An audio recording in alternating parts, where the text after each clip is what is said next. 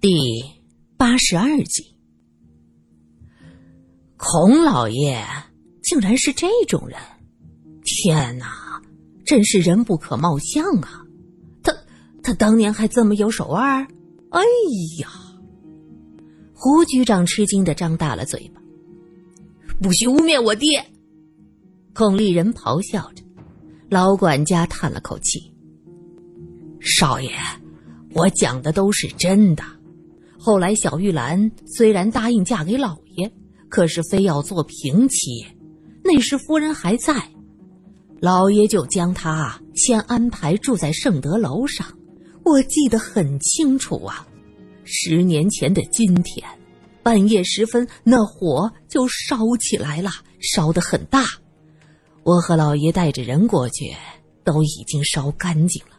我们找了很久，找到了半截烧焦的尸体。老爷当时以为小玉兰是自己放火的，因为头天晚上他们还吵了一架。老爷气得拂袖而去，小玉兰还追出来，被我好说歹说劝回去。哎，就是这样的天气，有点冷。门口有个老乞婆点了一段木头取火。那小玉兰尸体旁边，那行木炭写的字呢？你们当时看到没有？苏三想起那行字，他是不相信那字是死去的小玉兰写的。老爷怀疑那行字是当时最早去救火的人写的，那是兄弟俩，就住在圣德楼附近，平时靠打短工为生。老爷担心他们知道些什么，坏了孔家的名声。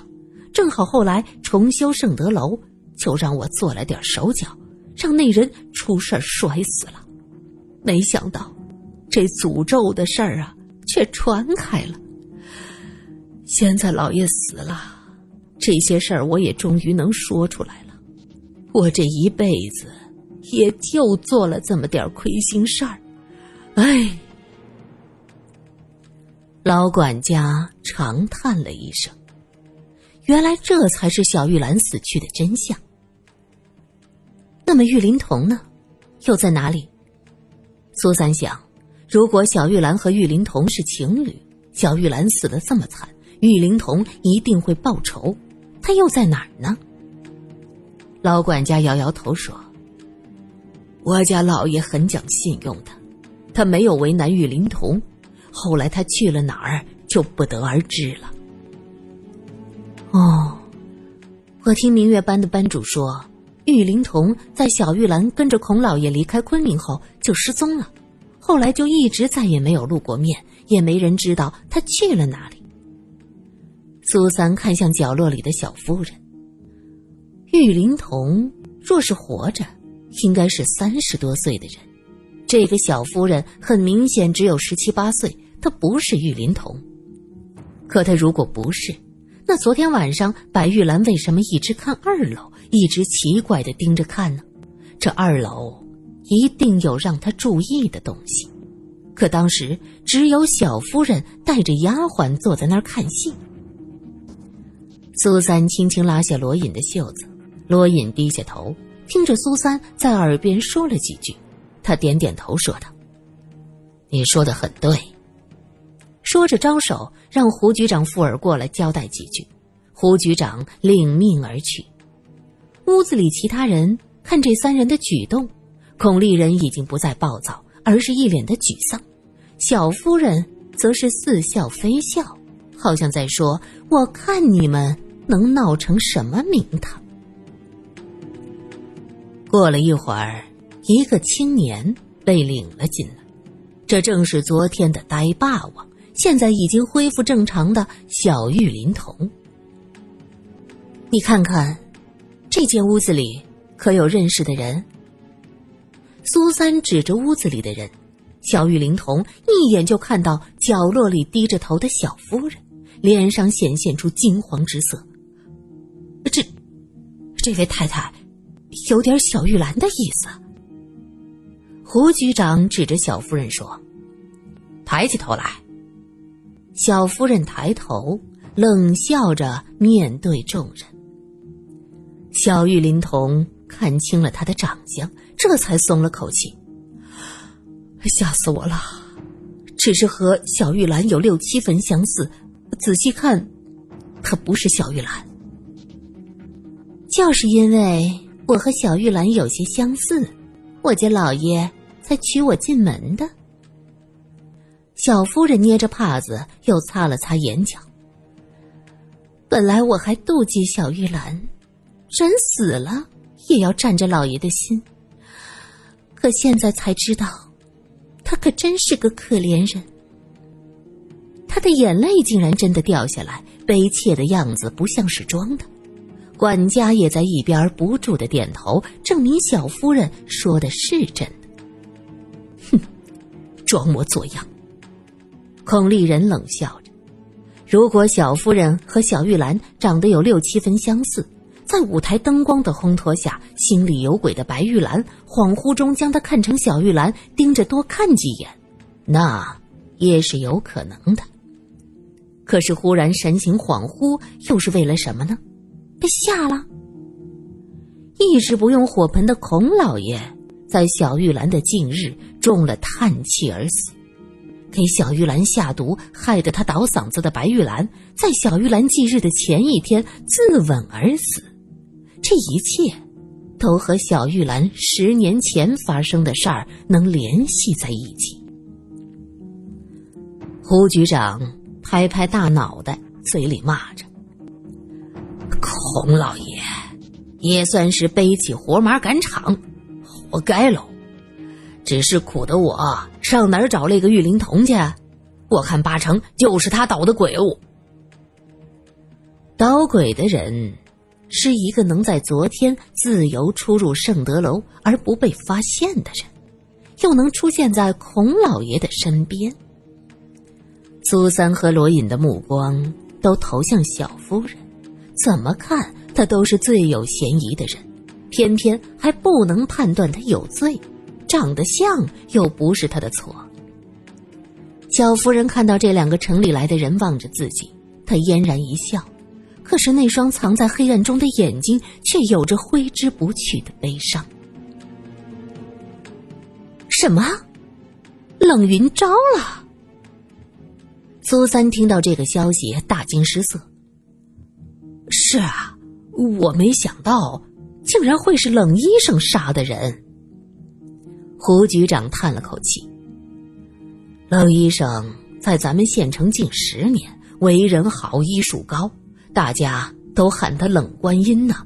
可，可这是他自己亲口招认的呀。”罗隐从胡局长的手中接过询问笔录，大致翻了一下，说：“此事疑点很多，我想见见冷云。”“呃，好，好，好，有罗长官坐镇。”这件事的真伪一定能查清楚。审讯室内，冷云面色冷静，他看着苏三和罗隐进来，微微的点点头。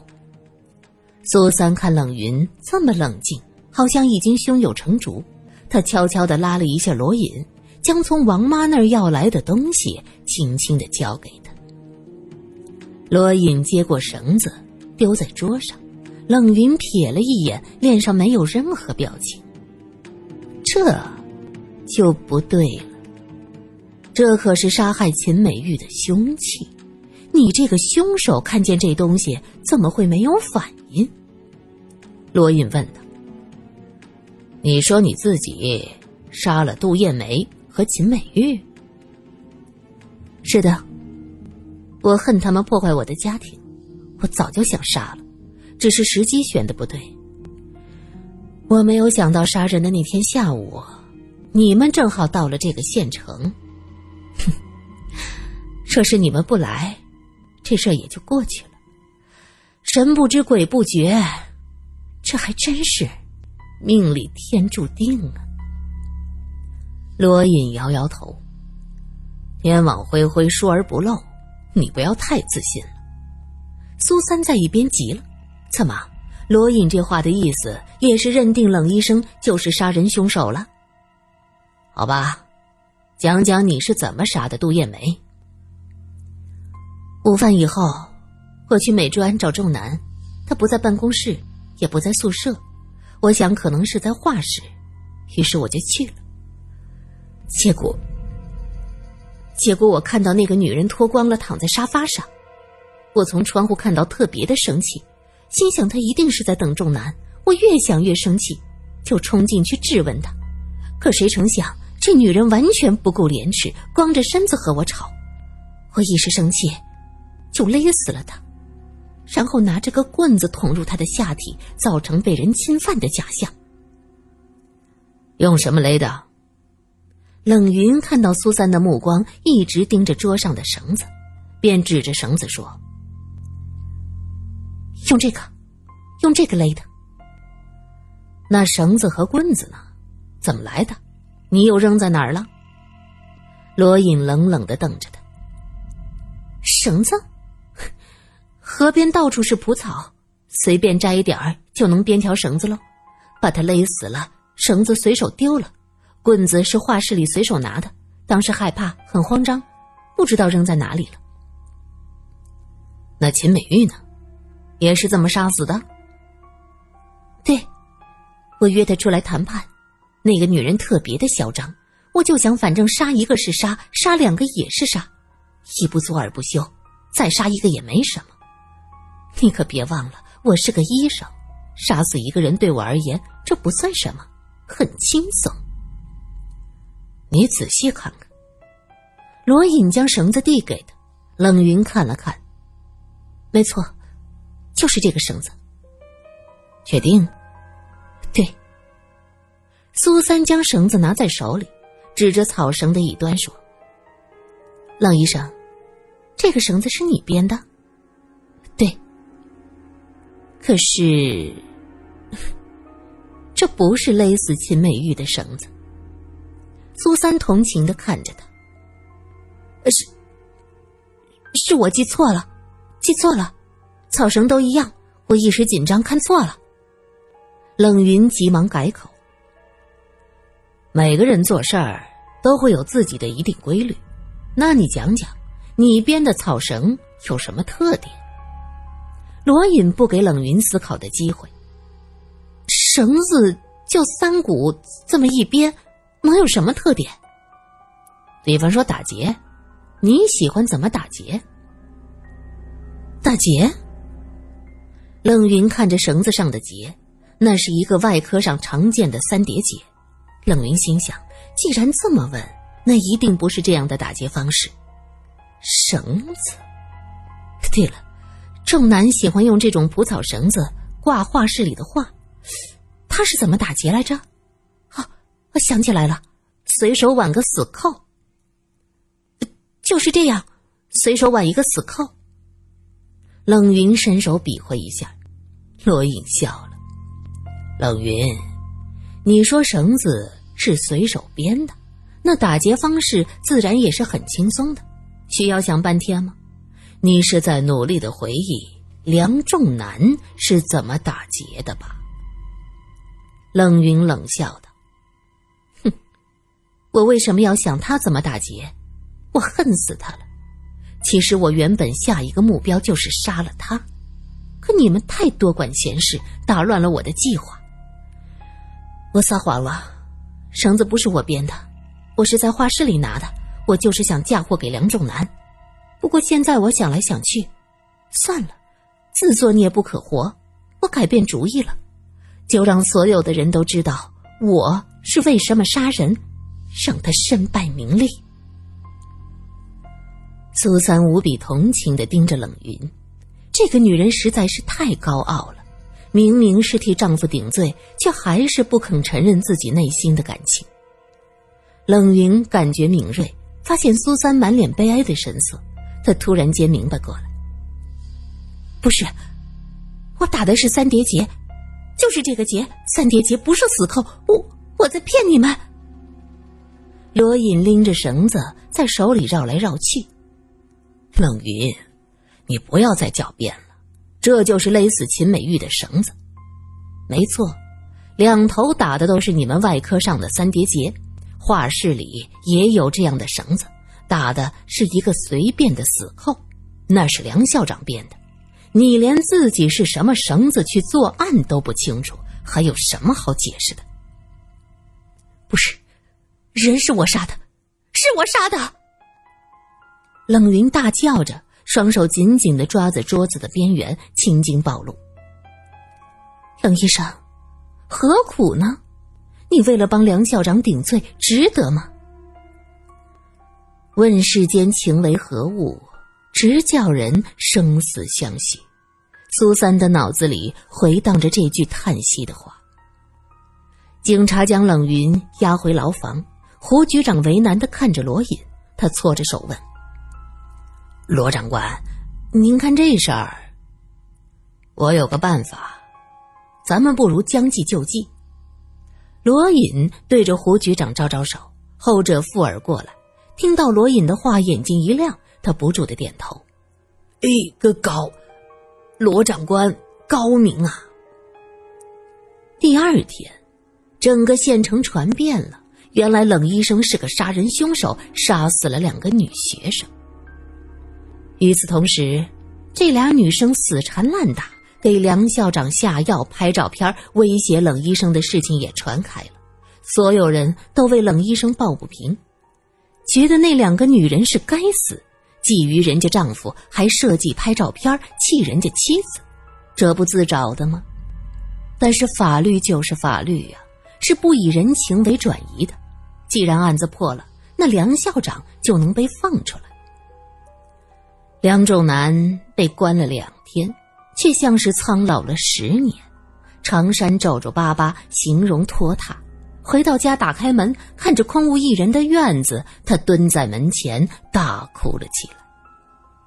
也不知道哭了多久，突然有人拍了一下他的肩膀，梁仲南抬起头：“丽人，你怎么来了？”老师，节哀啊。孔丽人面色凝重，眼神也充满了悲痛。哎，都怪我，都是我害了冷云。我，其实我和他们俩真的没什么关系。我欣赏他们的才华，痛惜他们曾经堕入风尘的命运。是你给了他们幻想，以为你喜欢他们，以为可以取代冷医生。是。是我的错，我的态度一直太暧昧不明。如果我坚决些，就不会变成今天的这个样子。好了，梁老师，您才回来，先休息一下吧。孔丽人扶起梁仲南，要不要喝点水？我扶您进屋子。梁仲南被孔丽人扶着坐下，孔丽人找到茶杯，给他倒了一杯水。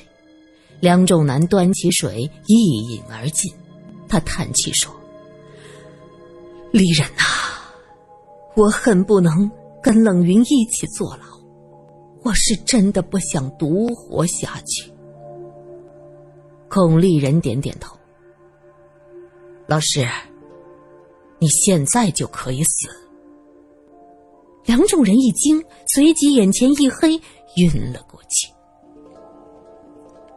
孔丽人从兜里拿出一封信，放在书桌上，然后俯身在梁仲南的身上翻找，从他的长衫里找到了一支钢笔。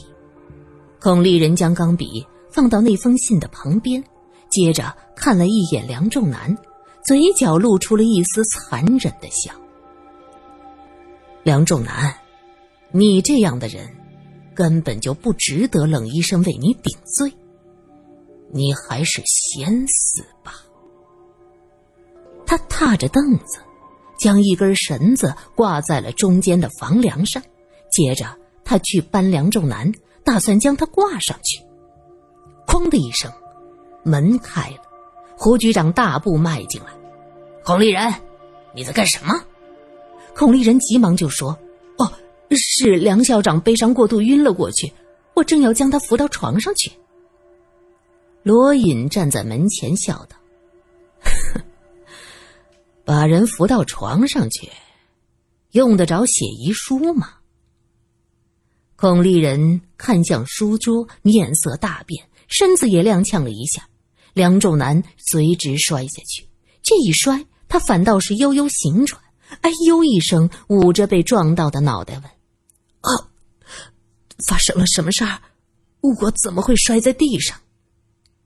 苏三笑道：“梁校长摔在地上已经够幸运的了，你差点被人挂在上面呢。”他伸手指了指房梁上的绳套，梁仲南大惊失色：“李然，你想杀我？”